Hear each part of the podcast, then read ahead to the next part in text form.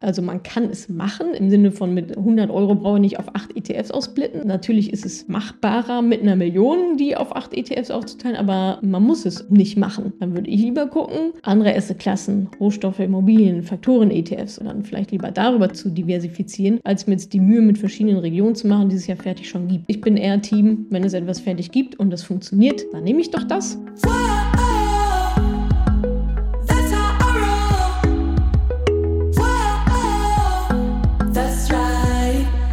Salut, ihr Money Pennies und herzlich willkommen zu einer neuen Ausgabe des Money Calls. Ihr schickt mir eure Fragen per Sprachnachricht und ich beantworte sie hier im Podcast. Wenn ihr auch eine Frage habt, geht einfach auf madamoneypenny.de slash moneycall und da findet ihr alle weiteren Instruktionen, wie es denn dann so läuft. Außerdem, wenn euch der Podcast gefällt, freue ich mich super mega doll über eine Bewertung. Gerne auch mit Text hier bei Apple Podcast oder bei Spotify oder auch bei YouTube, je nachdem, wo ihr das jetzt hier so hört und seht. So, was waren die Fragen im Money Call? Sehr tolle Fragen wieder mal. Also einmal geht es um Altersvorsorge Ü40. Lohnt sich das überhaupt noch? Was kann ich da machen? Dann, wenn ich in Rente gehe, wie funktioniert das dann? Lebe ich dann von den Dividendenzahlungen oder wie? Eigenheim als Altersvorsorge, reicht das meiner Meinung nach? Ist es legitim, den Notgroschen für eine Weiterbildung teilweise aufzubrauchen? Region-ETFs versus MSCI World, was ich davon halte. Und Zielkonflikte beim Sparen. Wie mache ich es eigentlich, wenn ich mehrere Sparziele habe? Wie kriege ich die unter einen Hut? Ja, vielen Dank für eure Fragen. Wie gesagt, wenn ihr auch eine habt, schickt es mir über WhatsApp. Alle weiteren Infos findet ihr auf madamoneypenny.de slash moneycall. Hallo, wie kann man eben doch was finanziell aufbauen oder eine Sicherheit schaffen, in welcher Form auch immer, wenn man eben jetzt mit knapp über 40 damit anfangen kann und vorher die Möglichkeiten nicht gegeben waren oder die finanzielle Bildung noch nicht so ausgereift war oder andere Themen im Leben passiert sind, wo man das eben nicht machen konnte oder zu wenig verdient hat. Genau ist einfach die Frage, was macht man, wenn man eben in dem Alter ist, und jetzt einigermaßen in der Lage wäre, ähm, was kann man da machen, was gibt es da für Tipps, dass man doch noch irgendwie ein bisschen was eben hat für später oder mit einer Investition, Vermögensaufbau, ich weiß es nicht, anfangen kann. Und ich hoffe, dass ähm, die Antwort nicht allzu hoffnungslos ist, ähm, wenn man mit dem Alter eben knapp über 40 starten wollen würde, sozusagen. Dankeschön, tschüss. Ja, vielen Dank für deine Frage. Also Altersvorsorge Ü40 ist ja gar kein Problem, gar kein Thema. Ich rede immer vom langfristigen Vermögensaufbau, das ist korrekt, aber langfristig ist auch 10, 15 Jahre. Ja, ihr braucht jetzt nicht, also natürlich je länger, desto besser, aber mit 40 ist wirklich alles noch total gut drin. Ja, also da kannst du mal rechnen, dass du, angenommen, du bist 40, da hast du ja noch äh, 27 Jahre bis zur Rente und wer weiß, ja, wie sich das alles so entwickelt, vielleicht sogar noch einen Ticken länger. Also das reicht noch vollkommen, ja. Also klar, du hast jetzt ein bisschen Zeit am Anfang leider verschenkt, ähm, viel Potenzial, was da verloren gegangen ist, aber trotzdem ist es ja super gut, dass du das jetzt erkennst und verstehst und handeln möchtest. Das heißt, let's go. Ja, also die Schritte sind für die 20-Jährigen die gleichen wie für die 45-Jährigen. Rechne deine Rentenlücke aus, guck dir den Status quo an, bau deine Strategie auf, deine Portfoliostruktur. Klar, wenn ich Mitte 40 bin, kann ich vielleicht nicht mehr so super viel Risiko eingehen, wie ich mit 20 hätte eingehen können, als ich, wenn ich dann gestartet hätte. Aber so an sich von der Mechanik her macht es gar keinen Unterschied. Ja, du legst dein Risiko fest, schaust, wie da die Verteilung ist, 60, 40, 60, 30, 80, 20 und so weiter, 50, 50, whatever. Da gibt es bei uns im Mentoring zum Beispiel verschiedene Tests äh, dafür, auch psychologische Tests, weil es nicht nur so Pi mal Daumen, sondern es geht ja schon darum, dass ihr halt in der Krise nicht verkauft. Und das hat viel mit Stressresistenz auch einfach zu tun. Und ja, wie gut ihr euer Wissen auch einschätzt und wie selbstbewusst ihr auch einfach in dem Thema seid. Aber genau, das ist dann nochmal ein anderes Thema. Aber auch mit Ü40 ist es überhaupt noch nicht zu spät, etwas zu machen. Auch mit Ü50 ist es nicht zu spät, was zu machen. Es ist dann halt nur, die Ausgestaltung ist dann halt anders. Einfach weil das Risikoprofil ein anderes ist, weil ihr nicht mehr so viel Zeit habt, bis zur Rente dann. Und ja, es kann bei der einen oder anderen knapp werden, bei den meisten sogar, ja, wird es höchstwahrscheinlich eher knapp werden, dass das hinten raus dann komplett reicht für die Rente. Aber lieber, es reicht zu einem Großteil als halt gar nicht. Und auch da gibt es verschiedene Möglichkeiten, die Rente zu berechnen. Einmal mit Kapitalverzehr, einmal ohne Kapitalverzehr, sodass ihr da hoffentlich irgendwie auf einen grünen Zweig kommt, dass ihr zumindest mal die gesetzliche Rente bekommt oder an Privatversicherung, was auch immer ihr habt, plus noch ordentlich was on top.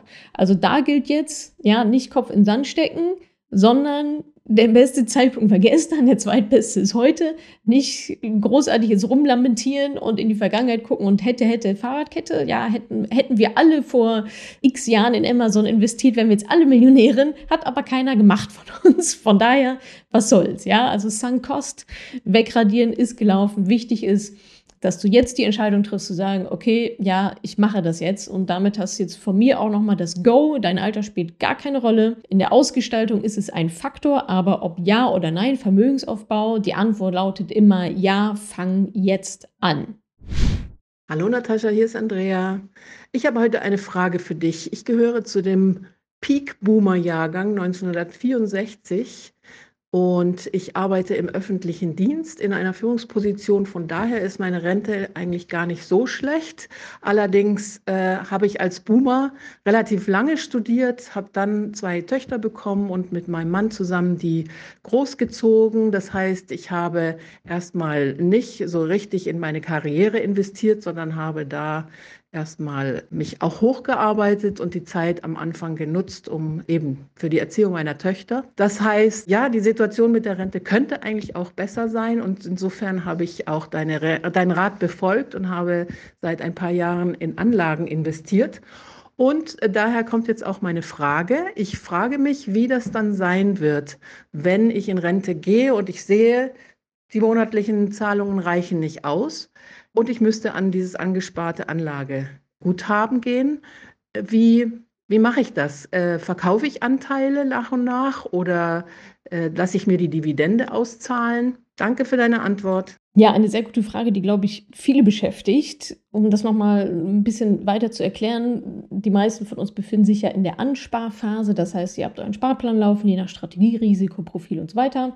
Ähm, habt ausgerechnet, wie groß ist denn meine Rentenlücke. Das heißt, wie fett muss ich meine Gans stopfen, damit ich von den goldenen Eiern leben kann. Das machen wir jetzt die nächsten x Jahre.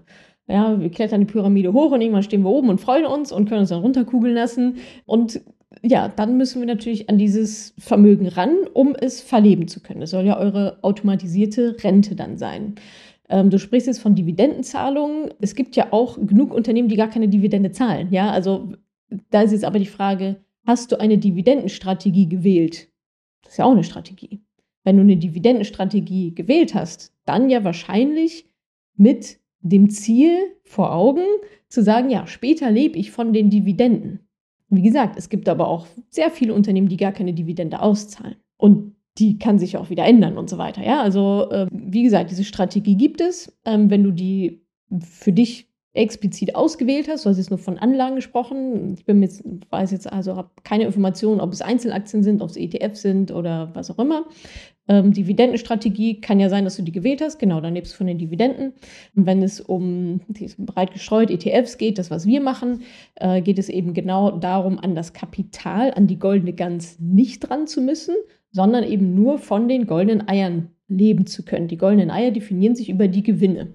Idealerweise hast du also eine Million da liegen diese Million wirft jährlich, es gibt so eine 4%-Regel, die Million wirft jährlich so 40.000 Euro an Gewinnen ab und du nimmst dir immer die 40.000 Euro, kannst dir monatlich das auszahlen oder einmal im Jahr oder wie auch immer, indem du halt Anteile verkaufst, ja, im Wert dessen, was du halt brauchst, plus Steuern, bla bla, alles obendrauf, muss man sich vernünftig ausrechnen. Und dann hast du halt diese 40.000 Euro netto auf dem Konto und kannst sie dann verlieben. Idealerweise stammt das Geld aber, wie gesagt, aus den laufenden Erträgen und die eine Million Euro, die fette Gans, wird nicht angefasst. Es gibt aber verschiedene Möglichkeiten, weil ganz, bei ganz vielen wird das so nicht hinkommen, dass man halt nur von den Erträgen leben kann, sondern dass man doch scheibchenweise an die Gans muss. Äh, das wird bei ganz, ganz vielen von euch der Fall sein und da ist es natürlich umso wichtiger, das vernünftig zu planen und auszurechnen. Weil was ja natürlich nicht passieren darf, ist, ihr verrechnet euch irgendwo, spart jetzt vielleicht zu wenig an oder geht zu wenig Risiko ein und so weiter und steht dann da mit einem Vermögen von, ähm, keine Ahnung, ein paar hunderttausend Euro am Ende und wollt davon jetzt leben und gleichzeitig müsst ihr von der Gans noch was abnehmen und dann reicht das Ding nur zehn Jahre und ihr lebt dann aber noch. Das ist natürlich der absolute Super-GAU. Das heißt, das wollen wir natürlich absolut vermeiden und deswegen ist es so wichtig, vorne, also jetzt, die Schritte zu machen, dir das zu überlegen, wie ist es denn aufgebaut, wie ist es denn geplant? Ja, das wäre jetzt im 1 zu 1, würde ich jetzt fragen, ja, wie hast du denn die Renten, hast du mit Kapitalverzehr, hast du ohne Kapitalverzehr, wie hast du denn die Rentenlücke beziffert und so weiter. Das baut ja alles darauf auf. Genau. Und mein Verdacht ist jetzt, dass es halt eben nicht so genau ist, wie ich es gerade erzählt habe. Sonst würde sich die Frage vielleicht so ein bisschen erübrigen, auch nach Dividenden und so weiter. Ähm, also da wirklich meine absolute Empfehlung, da genau reinzugucken, weil das ist kein Spaß-Szenario. Ja, also wenn ihr wirklich da steht mit 67 und euch denkt, oder glaubt, es würde reichen und immer mal wieder was abnehmen von der Gans. Ja, ich meine, die Rechnung ist ja ganz einfach. Ja, wenn ihr sagt, ja, 100.000 Euro, die reichen mir doch. Ja, wie lange reichen 100.000 Euro? Zwei Jahre, vielleicht drei, wenn ihr sparsam lebt. Das, das ist halt nichts. Es ist de facto leider nichts. Auf der einen Seite ist es viel Geld, auf der anderen Seite ist es verdammt wenig Geld, wenn man davon leben will, Schrägstrich muss. Also macht da bitte wirklich den, den Bogen nochmal, den Haken nochmal zurück. Rechnet das vernünftig aus mit Inflation, mit Steuern, mit allem, was dazugehört, um dann eben genau diese Situation zu vermeiden, dass es am Ende einfach nicht reicht. Dann, weil dann gibt es einfach keine Möglichkeit zur Korrektur mehr. Ihr habt ja dann gar keine Einnahmen mehr. Ihr könnt dann nicht mehr sparen. Von was denn? Es kommt ja nichts rein. Also dann ist halt bumm. Dann ist halt gelaufen und ja, wie es dann am Ende des Tages, was da auf dem Blatt Papier steht, wissen wir mittlerweile alle.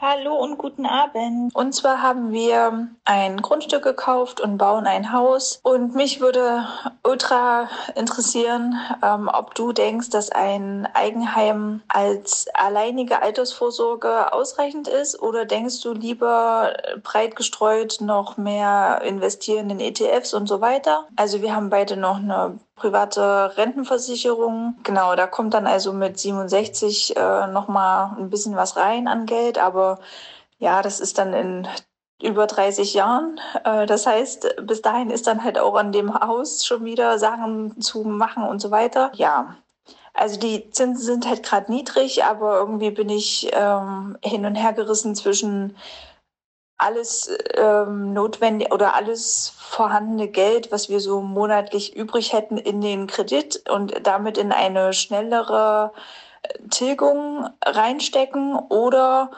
ähm, Kredit halt wirklich dann meinetwegen lieber zehn Jahre länger abbezahlen und dann dafür noch ähm, monatlich Geld irgendwo anders investieren. Ich hoffe, das war verständlich. Genau, das ist meine Frage. Danke dir erstmal. Ja, das geliebte Eigenheim, das Betongold, Lieblingsinvestment der Deutschen. glaube ich zumindest neben Gold, ja, Betongold und Gold. Also, ich glaube, meine Meinung zum Thema Eigenheim hatte ich irgendwo schon mal zum Besten gegeben. Ein Eigenheim ist kein Vermögenswert, sondern eine Verbindlichkeit. Was ist der Unterschied zwischen Vermögenswerten und Verbindlichkeiten? Vermögenswerte spülen mir Geld in die Kasse, Verbindlichkeiten ziehen mir Cash raus aus der Tasche. Und das macht ein Eigenheim. Das wollen immer alle Leute nicht hören, weil ein Eigenheim natürlich auch etwas Emotionales ist. Es ist letztendlich eine Lifestyle-Entscheidung. Ich kann das total verstehen, ja, die eigenen vier Wände, Familiengründen und so weiter, alles, alles super. Aber als alleinige Altersvorsorge würde ich es auf gar keinen Fall empfehlen. Du hast es selber gesagt, ja, nach 30 Jahren spätestens kommen die ersten Sachen, die gemacht werden müssen und hier und da und das Dach und die Heizungsanlage und was nicht alles und irgendwelche Gesetzesänderungen, dass jetzt jeder Solarding auf dem Dach haben muss. Ja, keine Ahnung, was die Zukunft da so bringt. Also ich weiß es natürlich nicht, ja, wie hoch der Kredit ist und äh, wie hoch auch die, die Altersvorsorge ist, die du aus der privaten Rentenversicherung bekommst und so weiter. Aber wenn der Kern deiner Frage ist, reicht ein Eigenheim als Altersvorsorge, ist meine ganz klare Meinung dazu definitiv nicht wie gesagt, dann sagen mal, ja, aber ich spare mir ja die Miete. Ja, aber du zahlst halt auch einfach 40 Jahre diesen Kredit ab. Plus immer mehr Kosten noch on top. das ist, das ist kein großes Plus, was man hat. Dann kommt immer das nächste Argument, ja, aber, steigert, aber steigt er im Wert. Ja, dann muss es auch wieder verkaufen. so. kann, kann man ja machen. Aber äh, Fakt ist ja auch, ja, dann ist wieder die Frage, wo steht es, wie entwickelt sich der Markt und so weiter. Und ich meine, man baut ja kein Eigenheim, um quasi 40 Jahre Kredit abzubezahlen, um es dann zu verkaufen, um dann wieder doch zur Miete zu wohnen. Also ja, die Wertsteigerung bringt dir natürlich nur etwas, wenn du sie auch realisierst, also wenn du das Ding dann wieder verkaufst. Aber das ist ja normalerweise nicht die Intention, nicht der Plan hinter einem Eigenheim. Also ja, ein Eigenheim kostet in erster Linie Geld. Teilweise ist es ein absolutes Fass ohne Boden. Und das sind jetzt auch keine Neuigkeiten so richtig. Ne? Also wenn man sich mal so umhört im Bekanntenkreis, die Leute, die bauen und dann kommt das noch on top und das noch und dann geht dies noch schief und jenes noch schief. Ihr habt das alle schon gehört. Ja, mir geht es jetzt nicht hier darum, Angst zu machen, sondern einfach um ein realistisches Bild zu malen. Und die, die Antwort auf die Frage, reicht ein Eigenheim als Altersvorsorge? Meiner Meinung nach nicht. Was vielleicht schon besser geeignet wäre, wäre, äh, du baust ein größeres Haus und wohnst unten drin und hast noch andere Mietparteien, wo du es noch vermieten kannst. Dann wenigstens, kannst du wenigstens Teile der Kosten auch geltend, steuerlich geltend machen, was da so anfällt. Aber natürlich auch nur Teile. Ja, deinen eigenen Teil musst du schon dann wieder selber bezahlen. Und auch das ist ja meistens nicht das, was man will, wenn man sich ein Eigenheim baut, sondern möchte man sein kleines Häuschen haben mit seinem Garten drumherum und auch so ein bisschen für sich sein und sich auch nicht noch mit drei, vier Mietern äh, rumschlagen. Also ja, da würde ich auf jeden Fall, wenn es irgendwie möglich ist, ähm, zu versuchen, noch breiter zu diversifizieren. Ich kann jetzt nicht dazu raten, den Kredit früher, später, keine Ahnung, was abzubezahlen. Das müsste man wahrscheinlich nochmal sehr genau ausrechnen, was sich dann halt wirklich mehr lohnt. Und von irgendwas müsst ihr im Hier und Jetzt auch noch leben. Von daher, ja, kommt ihr da nicht drum herum, nochmal die Zahlen vernünftig durchzuspielen und dann selber zu entscheiden, wie viel ist da jetzt noch vorhanden für noch einen ETF-Sparplan oder was auch immer. Ich meine, da geht es auch wieder, es ist immer die gleiche Leier, ja, guckt euch eure Rentenlücke an, schaut, was spart ihr da an Miete dadurch, ja, das sind dann einfach Kosten, die ihr dann nicht habt. Dagegen habt ihr aber den Kredit und dagegen habt ihr halt verschiedene Ausgaben ähm, für die Maintenance, Bewirtschaftung des Hauses. Dann kommt vielleicht was an gesetzlicher Rente rein, dann kommt vielleicht was an privater Rente rein und da seht ihr ja, wo ihr dann ungefähr rauskommt. Und dann könnt ihr verschiedene Schlüsse ziehen und Entscheidungen treffen, was da links und rechts vielleicht noch mit dran soll. Aber natürlich wünsche ich euch viel Erfolg mit dem Hausbau. Es ist ja auch was Schönes. Ähm, definitiv. Ich sehe da einen sehr großen, ja, einen sehr großen Wert an Lebensstandard drin. Aber rein zur Altersvorsorge meiner Meinung nach nicht geeignet. Hallo, liebe Natascha. Ich hätte mal eine Frage bezüglich des Notgroschens. Ich habe mir den nämlich jetzt brav angespart, möchte jetzt aber mit März mit einer Weiterbildung beginnen, die mich eben fast ein Tausender kostet und ich ähm, ungefähr die Hälfte allerdings schon problemlos anzahlen könnte. Damit ich allerdings den Rest abstottern kann, müsste ich an meinen Notgroschen rangehen, um mir das wirklich finanzieren zu können. Und ich möchte das aber jetzt tun, weil ich nicht weiß, wann diese Fortbildung wieder angeboten wird. Was hältst du denn davon, dass man in der Not wirklich dann sagt, okay, das ist aber eine Investition in mich selbst, ich möchte das unbedingt tun, Sagst du, darf man da ruhig mal an den Notgroschen ran, wenn man einen Plan hat, wie man den in kürzester Zeit wieder auffüllt? Oder würdest du trotzdem die Finger davon lassen? Danke, tschüss. Ist es okay, den Notgroschen für Weiterbildung ein bisschen zu killen? Das ist jetzt eine Philosophiefrage, ja? Also auch, womit du dich wohlfühlst. Kannst du nur schlafen, wenn dieses Geld, wenn dieser Notgroschen auf dem Konto ist, dann tu es lieber nicht. Auf der anderen Seite finde ich, kann man sich da auch ein bisschen entkrampfen. Ja, das, was ganz viele vergessen, und das war für mich auch ein Game Changer Mindset, so mir zu überlegen, na, es kommt ja immer wieder neues Geld rein. Ja, bei vielen ist es so, oh, jetzt 1000 Euro ausgebe. Meine Güte. Ja, ich, ich verstehe das. Äh, Gerade wenn das Polster vielleicht nicht so riesig ist. Aber trotzdem kommt ja immer wieder neues Geld rein, mit dem man das wieder aufstocken kann, mit dem man wieder wirtschaften kann. Ich finde, also klar, der Notgroschen ist für Notfälle da. Aber wenn es noch eine zweite Kategorie gäbe, wo ich sagen würde, ja, ist auch cool, dann auf jeden Fall Humankapital.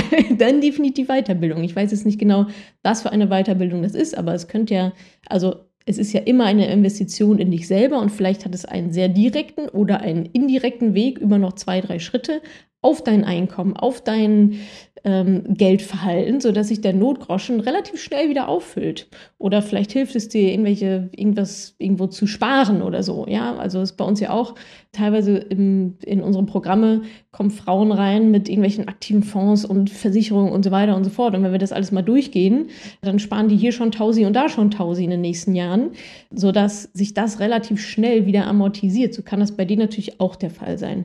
Nützt aber alles nichts, wenn du nachts nicht schlafen kannst. Das sind so die zwei Aspekte, würde ich sagen. Ja, so dein, dein Frieden, dein Peace of Mind, kannst du dann noch schlafen.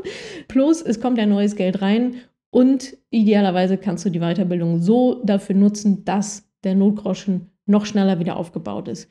Und das ist dann eine Frage des Glaubens an dich, plus noch ein anderer, noch ein weiterer Gedanke, falls wirklich, in, also angenommen, du machst das jetzt und dann tritt ein riesengroßer Notfall ein. Riesengroßer Notfall. Ja, natürlich immer relativ aber angenommen, die Waschmaschine geht kaputt oder dein Auto geht kaputt und du musst in die Werkstatt und du brauchst es unbedingt. Kannst du dann das Geld woanders noch herbekommen? Ja, gibt es Familie, gibt es Freunde, die mal sagen, ja, komm, hier hast du 500 Euro so. Ja, zahl mir das nächstes Jahr irgendwann wieder zurück, wenn du es hast. Also es ist ja auch nicht so oder selten so, dass wenn der Notgroschen noch nicht ganz aufgefüllt ist oder wir da ein bisschen dran gehen und dann passiert etwas, dass wir auf der Straße stehen und irgendwie gar keinen Handlungsspielraum mehr haben und komplett alleine da stehen. Das ist ja auch wirklich sehr, sehr selten der Fall.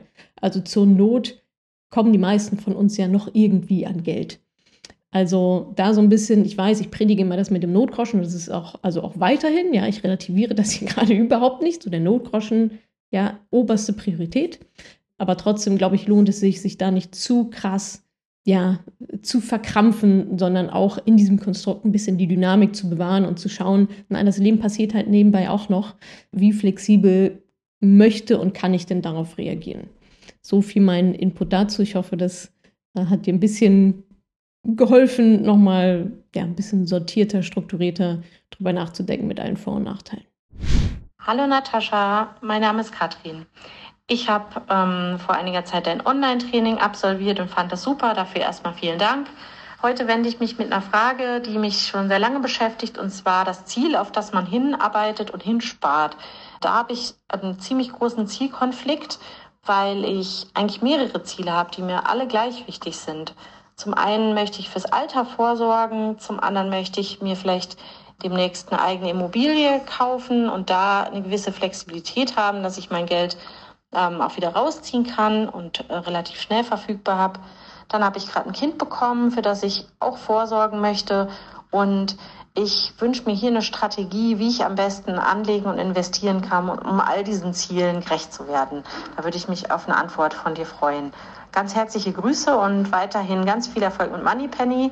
Super, wie du das machst und äh, tschüss. Ja, sehr schöne Frage zum Thema Sparen. Es ist ja sehr, sehr selten so, dass wir nur ein Sparziel haben. Ist ja ganz logisch. Ja? Ich habe ja nicht nur das Sparziel meine Rente, sondern ich habe ja vielleicht auch noch das Sparziel noch einen Urlaub oder ein Eigenheim oder was auch immer. Und es kommt dann halt natürlich darauf an, da eine Balance zu finden und zu sagen, das Geld, was reinkommt, das ist, kann man dann über ein gewisses Kontensystem, was ihr euch ja selber erschaffen, erbauen könnt, kann man das dann abfrühstücken und zu sagen, okay, es kommt Geld rein, es kommt 100% rein, 50% sind für Miete, Fixkosten, keine Ahnung was, 20% für variable Kosten, Essen, Kino, keine Ahnung was, dann haben wir noch 30% zu verteilen, dann gehen meinetwegen 10% in die äh, finanzielle Unabhängigkeit, Rente und so weiter. 10% ins äh, Humankapital. Dann haben wir jetzt schon wieder knapp, weil Spenden wollen wir auch noch. Okay, egal. Äh, können wir bei den variablen Kosten mit, mit drin haben. Und dann äh, gibt es noch 10% für kurzfristige Sparziele. Ja, also wie ihr die Prozentzahlen macht, das könnt ihr euch ja dann ausrechnen, wie es am besten hinkommt.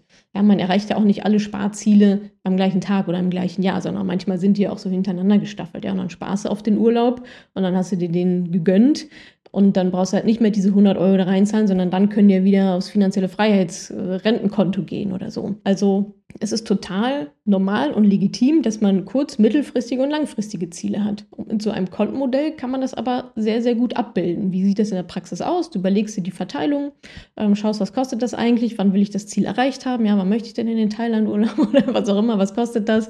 Rückwärts rechnen, okay, wie viel muss ich jetzt dann sparen ähm, und aufs Festgeld, Tagesgeldkonto legen für die kurzfristigen Geschichten, um dann halt dieses Ziel an Tag oder Monat X eben zu erreichen. So, und dann kannst du dir ähm, meinetwegen verschiedene Konten bauen, ja, mit Unterkonten oder so, oder packst es dir in den Umschlag, so whatever. Wichtig ist halt nur, dass du dann halt diese verschiedenen Sparziele, so wie du es dir vorgestellt hast, dann bedienst. Und so funktioniert quasi Sparen für verschiedene Ziele, auf die ihr halt hinarbeitet. Und ich finde das auch total wichtig, nicht nur das super langfristige Ziel Rente äh, im, im Auge zu haben, sondern eben sage ich auch immer, das Leben passiert zwischendrin. Ja, also Geld, wir wollen das Geld ja auch nutzen im Hier und Jetzt. Und dafür ist es auch da. Es ist dafür da, im Hier und Jetzt zu leben und sich ein schönes Leben zu machen und sich was zu gönnen und so weiter. Gleichzeitig aber auch an das Zukunfts-Ich zu denken und eben für die Zukunft etwas zu sparen, anzulegen, zu investieren, um halt in der Rente oder wann auch immer gut versorgt zu sein. Und das kann man aber, denke ich, sehr, sehr gut ausbalancieren. Einmal die Entscheidung treffen, System einrichten gucken, wie es läuft, adaptieren, justieren. Und wenn ein paar Sparziele dann erreicht sind, dann kannst du das Geld ja dann, was normalerweise da reingehen würde, auch wieder umschichten auf andere Ziele. So funktioniert das. Hallo Natascha, hier spricht die Sabrina. Ich habe eine Frage. Ich investiere nicht in den MSCI World, weil ich eine höhere Sparquote pro Monat investieren kann aufgrund eines Erbes und habe mich dazu entschlossen, die Gewichtung auf die Regionen selbst zu bestimmen. Im MSCI World ist ja meistens eine sehr hohe Gewichtung von Unternehmen aus ähm, den USA und deshalb verteile ich meine Sparpläne auf die Regionen mit unterschiedlichen ETFs äh, für Europa, USA, Emerging Markets, Asien, Pazifik und Japan. Kannst du mir dazu sagen, was deine Meinung dazu ist? Hältst du das für sinnvoll? Ähm, ich habe eben kostenlose Sparpläne. Natürlich kosten die ETFs, aber die äh, laufenden Kosten sind relativ gering. Und mich würde deine Meinung interessieren, äh, sozusagen Regionen, ETFs versus einem MSCI World. Vielen Dank. Ich freue mich sehr auf deine Antwort und mach weiter so. Alles Gute für dich. Tschüss. Ja, eine sehr, sehr spannende Frage. Region, ATFs oder MSCI World oder gibt ja auch andere ACWI und so weiter. Ja, auch das ist wieder natürlich eine Frage des Ziels. Also du hast dich jetzt gegen den MSCI World entschieden, weil du gesagt hast, da ist dir zu viel USA drin. Auf der anderen Seite macht es natürlich auch Sinn, dass im MSCI World sehr viel USA drin ist, weil es die größte Wirtschaftsnation der Welt. Ja, ist ja irgendwie logisch. Äh, also ich finde das gut, dass da viel USA drin ist. Ja, jetzt mal, jetzt mal anders. Also da macht sich ja schon jemand Gedanken. Ja, es macht ja schon Sinn, dass USA und Japan nicht gleich gewichtet sind, beispielsweise. Ja, also da würde ich zum Beispiel nie rein investieren in eine ETF, wo Japan und USA gleichgewichtet sind. Wenn mein Ziel ist, quasi so breit gestreut wie möglich zu investieren, aber natürlich auch nach einer gewissen ich sag mal, Renditelogik im Sinne von, kann ich da mitgehen, dass ich sage, ja, okay, ja, USA, die werden jetzt nicht vom Erdboden verschluckt werden, da wird jetzt nicht äh, die Wirtschaft irgendwie pleite gehen, komplett. Von daher finde ich das ich finde, das ist einer der Vorteile am MSCI World und auch eigentlich ja an allen weltweit gestreuten Aktien-ETFs, dass da halt USA natürlich on top mit dabei ist. Jetzt ist halt die Frage, wie du es denn dann bei dir gewichtet hast. Also es gibt ja verschiedene wissenschaftliche Ansätze für so ein Portfolio und mit einer gewissen Renditeerwartung. Ja, das ist ja, das hat sich ja keiner ausgedacht, sondern da wurden halt die letzten 40 Jahre analysiert und man hat, und man, und man hat gesagt, okay, wenn ich so und so investiert hätte, ähm, mit der und der Gewichtung, mit so und so viel Risiko, dann wäre da so und so viel Rendite rausgekommen. Und das wird dann auf die Zukunft projiziert, weil es ist der einzige Anhaltspunkt, den wir halt irgendwie haben, ist zurückzublicken und zu sagen, okay, wenn es so weitergeht, dann gehen wir davon aus, ja, macht schon irgendwie Sinn. Auf was anderes können wir uns ja nicht verlassen. Ähm, und so dementsprechend sind die verschiedenen Portfoliostrukturen ja angelegt. Das, ist, das sind wissenschaftliche Erkenntnisse. Ja, das hat sich nicht jemand ausgedacht, weil er dachte, das klingt irgendwie so schön. das ist schon sehr, sehr fundiert, ähm, diese verschiedenen Portfoliostrukturen, die ihr bei uns ja zum Beispiel auch lernt. Und dann überlegt ihr euch halt, welches darf es denn dann sein. Und mein Ansatz ist ja auch, ich meine, wir machen ein passives Investieren, also großer Leitsatz ist keep it simple. Alle ETFs, in die ihr investiert, die müsst ihr auch rebalancen. Und ich frage mich gerade, was dein, was jetzt wirklich der Grund für dich dahinter ist, es anders zu machen. Also hoffst du dir davon mehr Rendite? Willst du absichtlich mehr Risiko eingehen, indem du die kleineren Wirtschaftsnationen übergewichtest? Ja, das kannst du auch mit Faktoren-ETFs machen. Also geht es dir darum, einen Faktor zu setzen, dann würde ich dir empfehlen, lieber Faktoren-ETFs zu nutzen. Die kann man auch mit beimischen. Also du hörst schon so ein bisschen raus, ja, ich bin jetzt kein großer Fan von selbstgebastelten Portfoliostrukturen versus äh, wissenschaftliche Erkenntnisse der letzten 40, 50 Jahre, die halt Bestand haben, versus ich habe mir mal was anderes überlegt und wird schon gut gehen. Auf der anderen Seite wirst du ja deine Gründe dafür gehabt haben, so ein bisschen ich sage es mal, anti-USA zu sein oder anti-MSCI World, ähm, was auch immer. Wichtig ist halt, ja, dass du dir, dass du dir dein Ziel überlegst, dass du auch die Gründe überlegst und guckst, okay, ist das jetzt wirklich zielführend? Warum mache ich jetzt etwas, warum will ich jetzt etwas anderes machen als etwas, das ja nachweislich super, super gut funktioniert?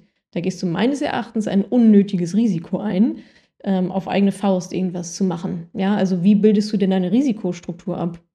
Da geht es ja schon los. Ja, also du schaust dir dein Risiko an und musst ja das Portfolio anhand deiner Risikobereitschaft aufbauen. Also das klingt bei dir gerade nach einem sehr hohen Risiko beispielsweise. Ja, Asia-Pazifik und so weiter. Wie gesagt, ich kenne jetzt die Gewichtung nicht. Vielleicht hast du es auch nach dem Weltportfolio gemacht. I don't know. Diese Informationen fehlen mir jetzt gerade. Aber ja, du sagtest ja auch, äh, durch ein Erbe hast du irgendwie mehr zu investieren und so weiter. Das ist eigentlich Schnurz. Ja, man kann, ihr könnt auch die Millionen in äh, zwei, drei ETFs reinpacken. Ihr braucht nicht, es ist nicht je mehr Geld, desto mehr ETFs müssen das sein. Überhaupt nicht. Ja, warum sollte man sich mit mehr Geld noch mehr Arbeit machen?